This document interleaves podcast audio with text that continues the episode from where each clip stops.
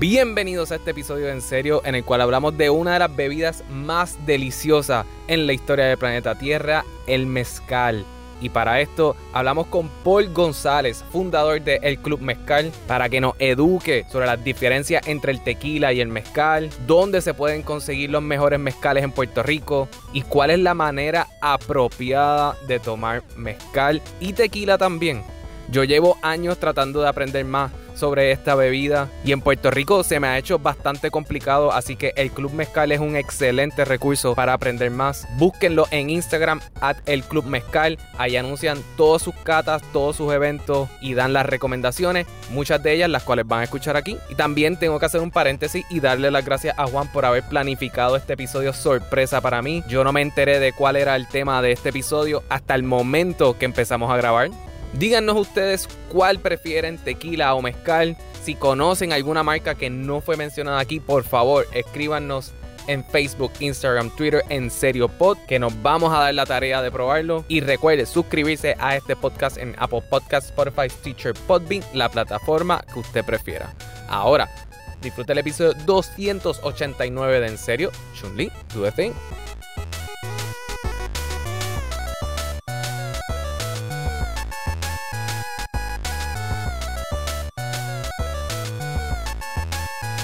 Bueno, Paul, ¿de qué vamos a de qué, qué, qué tú haces? ¿Por qué fue que yo te llamé? Mira, yo creo que hay, hay un espíritu destilado que tiene mucha historia, que tiene 400 años de historia, que es el espíritu destilado más antiguo de las Américas y yo creo que de una forma u otra nos une a todos. Ya yo sepa dónde ¿Sabes cuál es? Estamos hablando de tequila. Vamos a hablar de tequila. No. No. Casi, casi. Casi, Mezcal. casi. Mezcal. Mejor todavía. Por puñeta. eso mismo. Pero no estaban mal, no estaban No, mal, no. Alejandro. Iba a decir mezcal primero, pero después dije. Por alguna razón pensé que el tequila era más antiguo. No sé. Pero, pero ¿sabes qué? Todo tequila es mezcal, pero no todo mezcal es tequila. Así No que estás en lo correcto también. El Wow. tequila es Espérate. un tipo de mezcal. Necesito buscar mis fotos porque necesito hacer preguntas sobre mezcales específicos. Sigan ustedes ahí. Yo voy a escuchar. Ah, ok, este, mira, Miguel hizo una buena pregunta porque yo en verdad no sé este, cuál es la diferencia entre tequila y mezcal. Pues mira, son, son varias. El, el mezcal es la categoría completa. Hay 44 tipos de planta, que es el, el maguey o el agave, que le- luego podemos decir la diferencia de, de una y otra, porque los dos nombres, pero es lo mismo.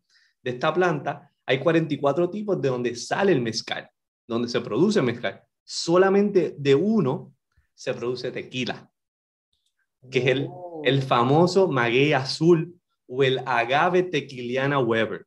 ¿Cuál es la diferencia? Correctamente, como no se dice muchas veces, el agave azul. Y, y vamos a ver esa diferencia. El tequila tiene denominación de origen, so, solamente se produce en la región de Jalisco, del estado de Jalisco, en Tequila y en otras ciudades adicionales. Encima de eso, el tequila básicamente es completamente industrial. El mezcal o el resto de los mezcales se produce de maneras artesanales y también industrial, semiartesanal. Y otra de las características importantes eh, también que vamos a encontrar del tequila y mezcal, que es bien importante, es que el tequila por ley puede producirse con 51% agave y el 49% pueden ser cualquier otros azúcares. Ok. El, el resto de los mezcales por ley es 100% agave. Si no, no se puede llamar mezcal. Ah. Así que, ¿se acuerdan cuando éramos Ok. universitarios y zumbábamos shot y shot y shot de tequila y al otro día había un dolor de cabeza horrible y decíamos, nunca vamos a volver a tomar tequila y muchas veces dejamos de tomarlo. Todavía lo hacemos. Y es porque no estábamos tomando eh, los mejores tequilas porque eran, muchas veces eran mezclados. Y al ser mezclados con otros azúcares, de la forma en que se procesa el cuerpo, la cruda, el hangover, es terrible. Sin embargo, el mezcal, aunque sigue siendo un alcohol, Ok. a la- a- de la forma en que nosotros procesamos eh, el agave, el 100% agave, no nos Mm. da la cruda o no nos da esa cruda. Ay, por eso es que cae mejor el mezcal. Exacto. Es una de las razones. Y encima de eso, lo cool es que el mezcal, yo siempre digo que el mezcal no te emborracha.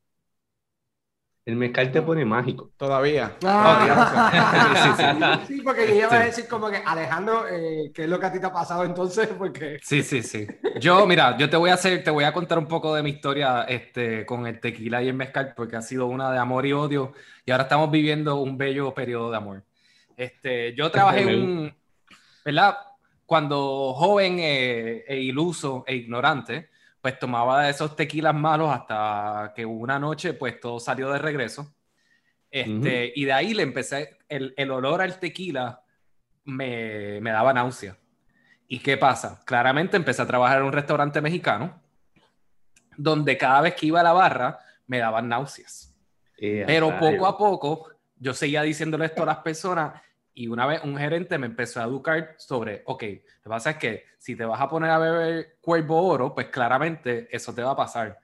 Y entonces empecé por uno fino, pero es súper común, que es el patrón, por ejemplo, que es muy buen tequila, será súper basic para mucha gente, pero yo lo encuentro súper rico. Y, eh, y, otros que no son tan caros como el Herradura Silver y eso, que son un poquito más... Son mejores son mejores. Y ahí me fui enamorando nuevamente con, con el tequila, pero este, bebiéndolo, saboreándolo. O sea, claro. con, mi, con, mi, con mi shot, pero el shot no es para dárselo de cantazo, es... Gracias, gracias. Eso es bien importante porque si decías que, me, que te das de shot, cada vez que yo voy a darse un shot, aunque sea tequila malo, sí. tequila regulado, tequila bueno, pues no, no hay malo ni bueno, es que a ti te guste, ¿verdad? Sí. Pero así, a mí me da un dolor en el pecho tan grande porque estamos faltando de tanto el respeto a, a, la madre naturaleza, a la planta, al proceso, a la al, al conocimiento generacional que no, no, se puede hacer eso. Pero... Sabía, sabía que el mezcal se podía tomar poco a poco, no sabía que el tequila también se hacía para tú tomártelo poquito a poco. Vaya, voy Alejandro, que mucho crédito tú le estás dando llamando On the Board de un restaurante mexicano. Ey, vendían mucho tequila, tenía una, muy, una variedad gigante de tequila. So. No vacile, no vacile. Mira, pero eh, ¿por qué el mezcal y el tequila se debe tomar a besos? Como le dicen, de beso en beso. Y es que cuando tú, el maguey o el agave, y si quieres lo podemos explicar ahora, eh, y eso, me encanta este dato porque es, es, la misma planta. Lo que pasa es que tiene, el maguey fue el nombre que le dan los españoles cuando llegan la, al Caribe y le preguntan a los indios como que, mira, ¿y esta planta qué hay?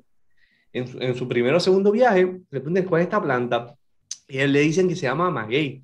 Así que en su tercer o cuarto viaje, cuando van a Nuevo, a, a Nuevo México, a México, le, la ven y le dicen, esto es maguey, y sobre lo escrito se conoce como maguey. Los indios taínos le dieron ese nombre. Curiosamente, años después, pues vienen los científicos y los estudiosos a estudiar estas plantas y le ponen de nombre científico agave. Así que si uno va a muchas comunidades en, en, en México, le van a llamar, por ejemplo, al maguey espadín, que es el más que se utiliza para producir mezcal, le, vamos, le dicen maguey mezcalero, maguey espadín, maguey X, maguey, le pueden llamar de mil formas, pero siempre le van a llamar agave angustifolia, how, que es el nombre científico, igual que el tequila. Eh, el tequila pues siempre va a ser agave tequiliana Weber. Entonces, eh, eh, esa es la diferencia principal entre maguey y agave. ¿Qué pasa? Esta planta antes de producir mezcal, y por eso que se toma beso, va a estar mínimo entre 6 a 9 años en la tierra, creciendo. Creciendo. Y pueden haber unas, hay unas que están 15, 20 a 25 años. So, cuando tú te estás tomando este tequila, este mezcal, esa planta estuvo mínimo 6 años. O sea, eso casi, o sea, estamos hablando de casi una década Sí. Luego de eso pasa por todo este proceso. En el caso del mezcal es un proceso artesanal que puede durar hasta dos meses. Y después llega desde una comunidad rural en México en todo este proceso para llegar a nuestro país, llegar a nuestro vaso. Y tú te vas a tomar eso a shot. Come on, man. A que estés en, en, frente al vídeo en una cuneta tomándose eso a shot, Dios mío, a peso cada uno. Exactamente.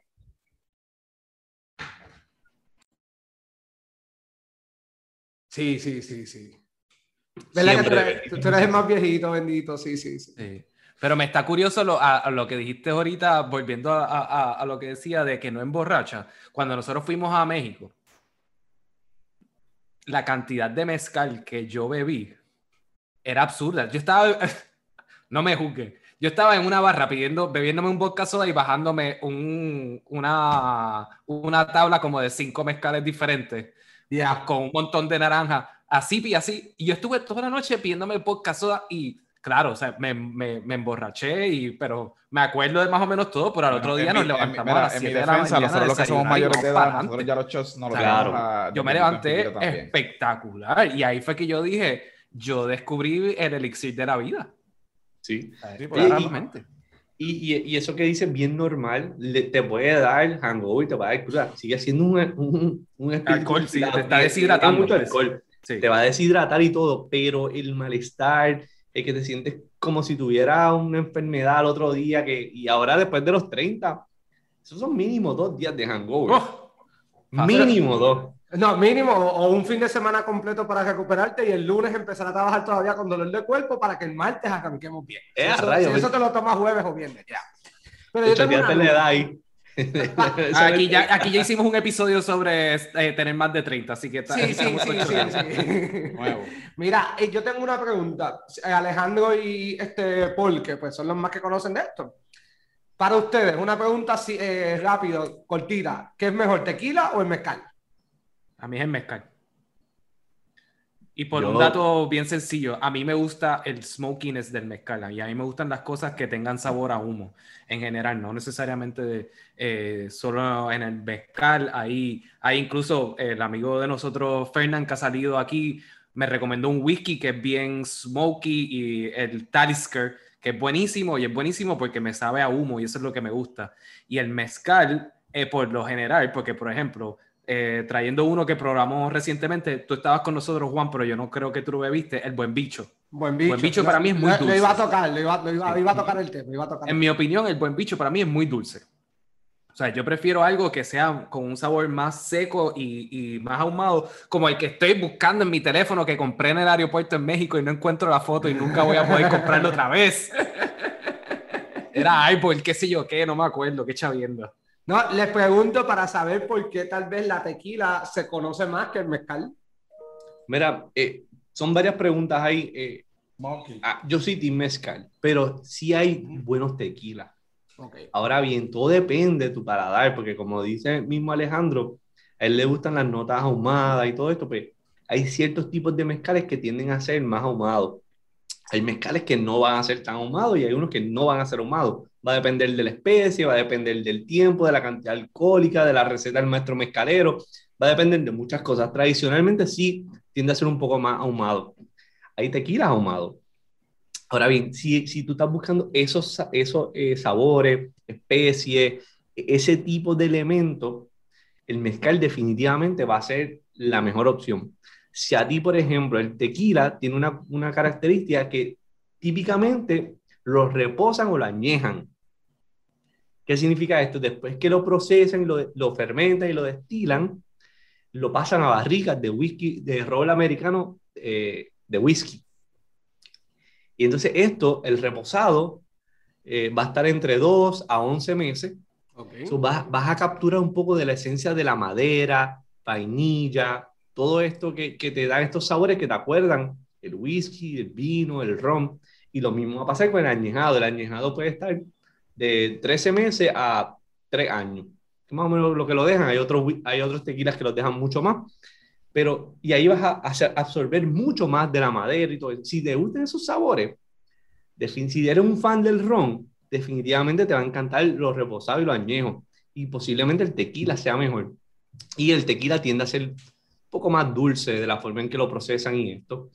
Sin embargo, si no te gustan tanto esos sabores, el mezcal no tienden a reposarlo y a añejarlo. Son pocas las marcas que lo hacen porque van al mercado anglosajón, típicamente. Lo hay, no es tan común, pero sí lo hay y lo hacen muy bien también los, los que lo están haciendo. Aquí en Puerto Rico hay una marca que lo está haciendo, pero, y, y le baja un poco el grado, el, el grado alcohólico, cuando tú lo sientes en la boca, también lo baja un poco. Así que la, la respuesta entre ¿Cuál te gusta más? Lo mejor es prueba. Prueba, prueba, prueba y prueba. a ver cuál es el que te gusta, qué por ciento de alcohol te gusta, qué tipo de planta te gusta más. Y entonces ahí vas capturando un poco de tu paladar y, y vas llegando a donde, donde lo más que te gusta a ti. Eh, ¿El tequila con sal y limón o sin sal y limón? El tequila con sal y limón, eso fue una estrategia publicitaria que se hizo en Estados Unidos. Gracias. Este, e, eso no, jamás lo recomiendo. Este, sin embargo, y me preguntan mucho, el mezcal lo sirven con naranja y sal de gusano. Con sí, sí. Pero, está rico, sí. Pero ¿sabes por qué? ¿Por qué? La idea no es dártelo de shot tampoco y comerte la, la naranja y la sal. La idea es que la naranja tiene este elemento por explicarlo más fácil, tiene el mismo efecto que tiene el perfume y el café y el olor de café. Es para pasar de mezcal en mezcal sin que te cambie el paladar. Mm. Neutraliza, un palate cleanser. Y, eso se utiliza mucho para eso. En los restaurantes allá y los lugares te lo dan juntos. Y sí, te lo puedes tomar en mezcal y comer naranja porque no te va a alterar los aromas, los sabores, ¿verdad? La experiencia. Lo puedes hacer, pero la idea es pasar de mezcal en mezcal. Buenísimo. Ah, ok. Neutralizar. Pues mira, yo he visto eh, eh, algo que está comenzando grandemente desde hace quizás uno o dos años fuerte, fuerte en mezcal en el país. Sea un lugar donde te puedes tomar los flights de mezcal. Y es en Paulina Scanes, en Condado.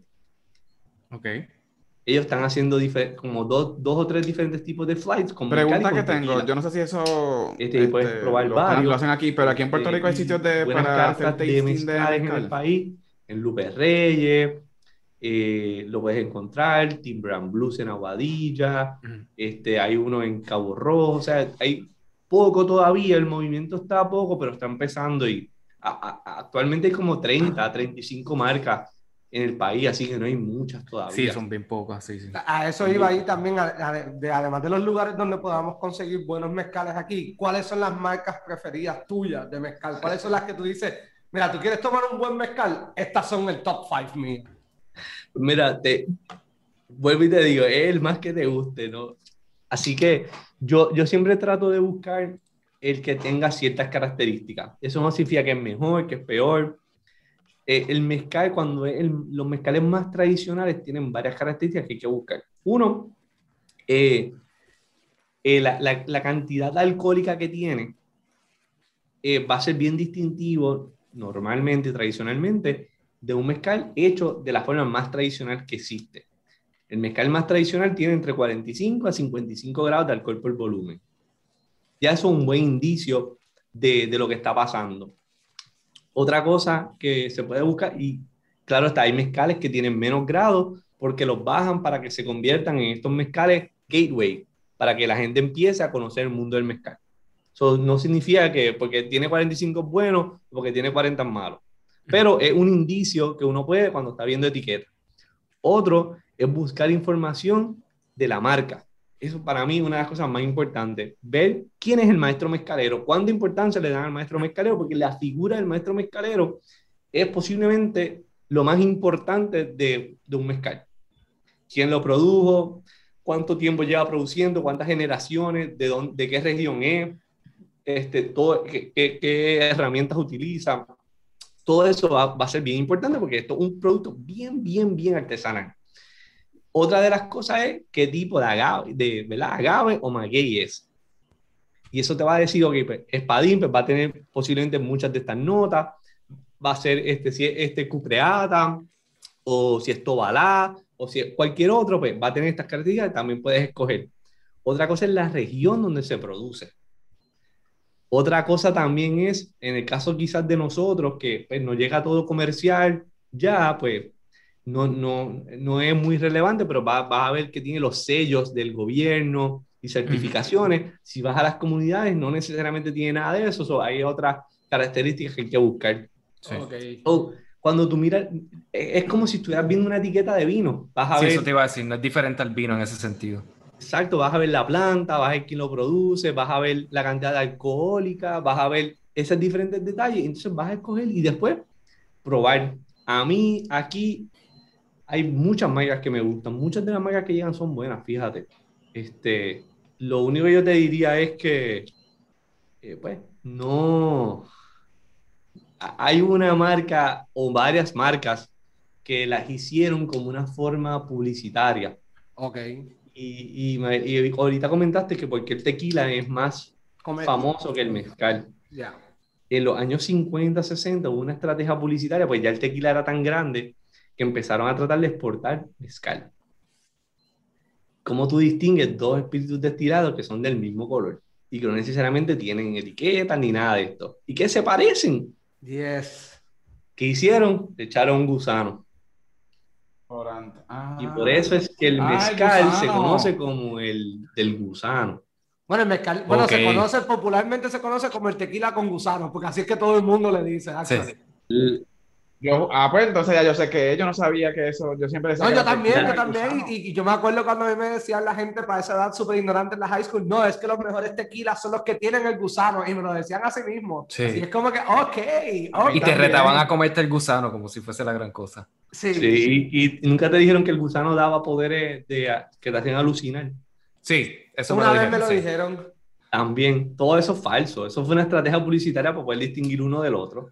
Este, y fue algo que se hizo efectivamente y yo diría que mirando desde el punto de vista publicitario fue espectacular. O sea, nadie se lo puede quitar. Hay una marca que lo hizo popular, llega al país también, este, pero no, no necesariamente porque tenga el gusano es el mejor producto, no te va a hacer alucinar.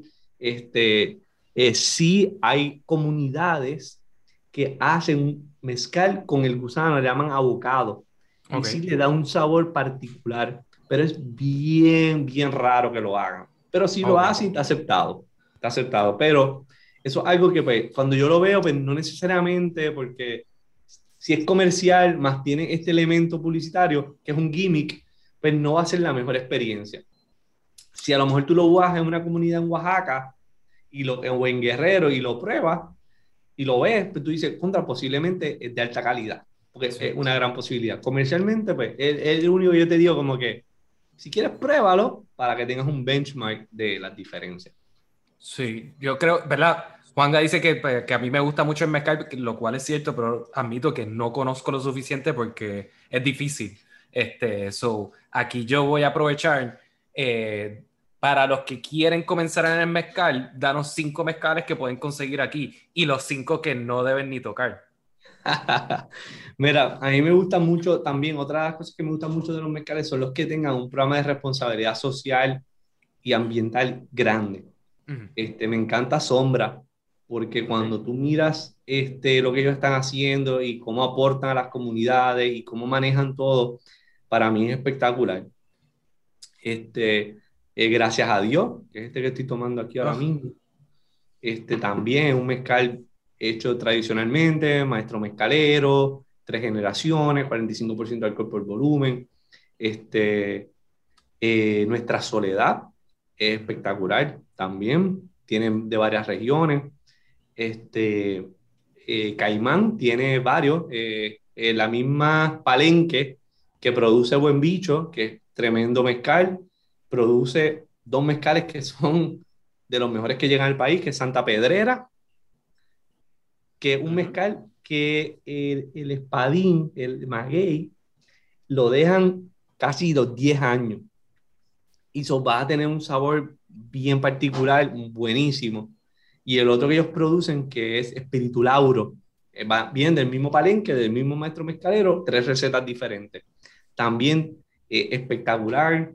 Este, los demás son buenísimos, o sea, tú tienes un, Amores que tiene su, su, su, público, tiene su forma de hacerlo, porque hay mezcales que son para mezclar, hay otros que son para sipiar todo el tiempo, hay otros que son híbridos para ambas cosas, hay otros que jamás yo los mezclaría. Este, eh, ¿Cuáles más? Que son, son bastantes, o sea, el holgorio. cuenta que los nombres, de, los nombres de las marcas que has mencionado de los mezcales son como bien pasión de gavilanes y cosas así, a diferencia de las Es espectacular. Sí. sí, es como que amores, las sombras. Eh, Hay uno que se llama Gracias a Dios. Gracias a Dios, buenísimo. Este, el, el, Amarás, que viene de la finca Amores, en, en, México le dicen Amores, acá exportación, por alguna razón es Amarás. Este, yo tuve la oportunidad de estar en la finca el año pasado, en esta fiesta que hacen anualmente en, entre los magueyes, una cosa espectacular. El cupreata de ellos, que es un tipo de especie de, de, de agave, salió uno de los mejores del mundo en una de las competencias que hacen en San Francisco. Muy bueno si quieres probar un cupreata en Puerto Rico. Es súper delicioso. Este, o sea, muchas de las marcas, yo diría que casi todas las marcas que llegan al país son buenas, tienen su encanto. Este, ilegal, este, también, ahí tienes los reposados y los añejos con ellos, una historia bien bonita que nace en Guatemala, este, y los reposados y los añejos, ahí puedes tener un benchmark de cómo saben esto, si te gusta mucho el ron, si te gusta el whisky tradicional, te va a encantar eh, el ilegal. O sea que las marcas que llegan de verdad que han sido muy buenas, Muchas son comerciales, otras son semicomerciales y tenemos las bien artesanales también. Nosotros tenemos un buen mix para los que conocen un poquito más como Alejandro y los que pues, quieren volver a insertarse en el mundo de los agaves destilados. Este, el mezcal, el mezcal se puede probar, se puede tomar frío. Yo puedo comprar una botella de mezcal y meterla a la nevera. Lo puedes hacer. Okay. Yo no lo he visto mucho, este, pero lo he escuchado y vas a sacar otros aromas, otros sabores. Es un buen experimento también para hacer. Sí, yo he escuchado mucho con tequila que, que, lo hacen. Sí, con tequila es, exacto, una característica bien, bien tibia de tequila. Acuérdate que muchas de estas comunidades que están en rural México, muchos de los meses son fríos. Y los que no son fríos, estamos hablando de 80 grados, que es lo más frío que se pone acá en Puerto Rico. Así que ellos se lo toman al ambiente y vas a tenerlo en 70, 75 grados. O sea, que pero vuelvo, lo que te guste, trátalo. Los que nos están escuchando, trátalo. Eh, yo he escuchado personas, este, lo ponen en la freezer, lo echan y les gusta. Y a lo mejor saca otros aromas y otros sabores y es otra experiencia ese día. Sí. No, es que yo me he dado cuenta, por lo menos, que cuando me doy shots de chichaditos fríos, baja mejor que el caliente. Y el chichadito caliente es bastante fuerte, déjame decirte. Pero recuerda, Juan, estos no son shots. Sí, lo sé, lo sé. son besitos, besitos. Estoy claro, a besito. no seas agresivo, no seas agresivo, besito. Poco a poco, besito. Besito, besito. no era geo, besito. Besito, Los que, los quiero felicitar a todos por la madurez de cuando Alejandro mencionó un buen bicho, nadie se rió como unos inmaduros. Los felicito, los felicito a todos. Somos profesionales y calle a la vez. No, pero ¿qué te pasa? Viste, cuando, cuando nos dijeron a nosotros en Nacho Libre, nosotros hicimos un papelón este, de sí. padres. Eh, sí, pero ya, o sea, la cantidad de margaritas que hubo antes ameritaba. Ah, ameritaba reír, no, ameritaba reír. Sí, sí, sí. todo se vale, todo se vale. Estoy bien curioso con, con, la planta. ¿Cómo era que se llamaba? Maguey. Maguey o agave. Maguey, nombre común. Agave, nombre científico. Te pregunto, ¿el hecho de que la planta sea más madura empuja el sabor hacia algún espectro en específico? ¿O eso depende del proceso que le hagan después? Pues mira, eh, sí no, sí, puede, sí va a cambiar el sabor al final. Y va, todo va a depender de la receta del maestro mezcalero. Por eso es tan importante la, la figura del maestro mezcalero, porque eh, no es lo mismo tener una, un espadín de 6 años que de 7, que de 8 o que de 9, como el que hablamos ahorita, que es Santa Pedrera. Va a sacar diferentes sabores y aromas. Pero en toda la parte del proceso de producir de mezcal va a cambiar todo pero todo empieza en la planta. Así que sí, si, si lo sacas antes, eh, si tú miras la planta, la planta parece una sábila gigante. Vamos, vamos a ponerlo de la forma más fácil de verlo. Las hojas se cortan, las hojas le dicen pencas. Eso se corta, parecen espadas, eso se corta. Pero si, y solamente se queda la parte de adentro, el corazón o la piña, como le dicen, porque parece una piña. Okay. Si tú le dejas dos pulgadas de penca a la piña, cuando la corta, va a terminar con unos sabores diferentes a si lo dejas con cuatro pulgadas o con tres pulgadas. todo va a depender de la figura del maestro mezcalero. Cuando él vaya a, a cultivar su agave, a sacarlos de la tierra o a comprarlos en una comunidad cercana, pues eso va a ser como que, mira, pues córtamelo dos pulgadas, cuatro pulgadas, depende de su receta, y eso va a afectar el proceso al final. Ahí es donde empieza a afectarse positivamente o negativamente el proceso. Eh, eh, el, el, es un, no, no, estoy tratando de evadir preguntas, contestando una mitad o dando la respuesta política, es que es el espíritu destilado más complejo del mundo. Y cada detalle en cada parte del proceso puede afectar completamente el producto final. Y ya se están haciendo mezcales en otros lugares que no son México y la, la, la pregunta es con otra. Si llegan, si hay alguno fuera de México que llegue al nivel de los mexicanos. Pues si se hacen eh, destilados de agave fuera de México, no se pueden llamar mezcal porque tiene dominación de origen en México. Internacionalmente, o sea, como el champán, si tú haces champán en España, pues no le puedes llamar champán, tienes que llamarle cava. Si lo haces en Italia, tienes que llamarle prosecco, pero no puedes llamarle champán, porque es de la región de champán. El, el mezcal solamente se hace en nueve estados de México. Y esa es la denominación de origen y el tequila en un estado.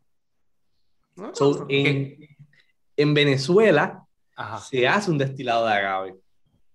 En los otros, fuera de los nueve estados, hay 25 estados de México donde se produce mezcal, pero no se le puede llamar mezcal. En esos otros, eh, que cuando 14, eh, se llama bacanora, raicilla, se le llama de otras formas, destilado de agave, vino de, de, mezcal, se le llama de diferentes formas, vino de agave. Eso no se le puede llamar mezcal, pero sí se hace. Lo más curioso que vi hace poco, en Australia llevaron eh, maguey azul y están haciendo tequila en Australia. What the fuck? Bueno, pero es que ellos tienen todos los climas habidos y por haber en ese país, en ese continente realmente. Eso. Sí, eso es cierto. Exactamente. Lo lograron hacer y les funcionó. No sé cuán bueno o malo, no lo he probado. Me imagino que bien small batch. Este, No lo he podido probar, no lo he conseguido, y menos acá en, en, el país. Este, pero sí sé de eso. Y hay otros lugares que están haciendo unas cositas interesantes, pero pues, no lo hay. Sí, es al final como el, como el bourbon, whisky, scotch. O sea, que todos tienen sus particularidades por, por, la región y no solamente porque tradicionalmente se hace de una forma diferente, pero sino la tierra le da otros elementos, el agua, los minerales que tienen siempre van a influir un montón en el sabor que tienen. Así que yo creo que, eh, ¿verdad? Eh, proteger el nombre es como proteger una marca y eso ya es como algo que protege al final del día las tradiciones mexicanas definitivo, estoy, muy de acuerdo. Hay otro, hay otro espíritu que no es del agave, pero se parece mucho. Y hay, hay una marca que llega al país y se llama Sotol. Es otra planta, Sotol. S-O-T-O-L. Y cuando tú lo pruebas, se parece, eh, básicamente, puedo decir que es mezcal. Lo que pasa es que no viene del agave, viene de otra planta que se llama Sotol y esa planta está de México y sube hasta el norte, quizás llega como hasta Arizona o quizás un poco más alto en Estados Unidos y se cultiva esa planta y en México también hacen sotol. Y eh, la experiencia es bien, bien chévere porque es más o menos el mismo proceso de, elaboración o el mismo proceso con una planta diferente y al final tienes este smokiness con planta que parece mezcal, pero no es mezcal, pero me gusta como sabe, pero es dulce, pero no viene del agave, ¿qué azúcar es este? Es una experiencia bien cool también y en, y en coctelería también está bien cool hacerlo. Gracias por decir eso, porque ahora sí, yo creo que esto es importante decirlo. ¿Con qué es lo mejor que combinar mezcal? ¿Con qué comida tú puedes combinar muy bien el mezcal? ¿Y con qué palos tú puedes excelente, mezclar el excelente pregunta. Mira, buenísima pregunta. Yo siempre digo, en gastronomía, no importa qué tipo de comida, espíritu, bebida, trago, siempre rodéalo y, y mézclalo con cosas que son oriundas de su origen, cosas que están en su entorno. Eh, muchos de los chefs del mundo, los chefs más aclamados del mundo, por dar un ejemplo, el chef de Noma en Copenhagen, uh René Redzepi, uno de los mejores chefs del mundo, su éxito fue que él dijo, yo voy a venir aquí a mi casa en Copenhagen y voy a utilizar solamente las cosas que son oriundas de aquí. El pescado, las florecitas estas, la especie, es todo lo que es de aquí. Todo combina. La madre naturaleza es perfecta.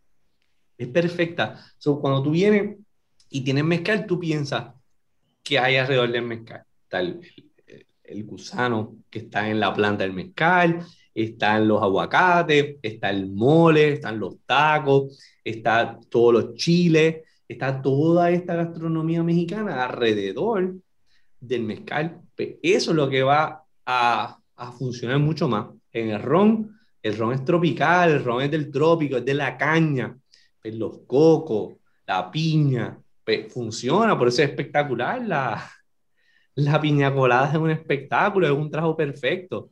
Cuando lo mismo, pues, pues tú piensas en todo lo que está alrededor de eso. Con unos tacos, con un mole, va, va a funcionar, con cosas picantes, va a funcionar.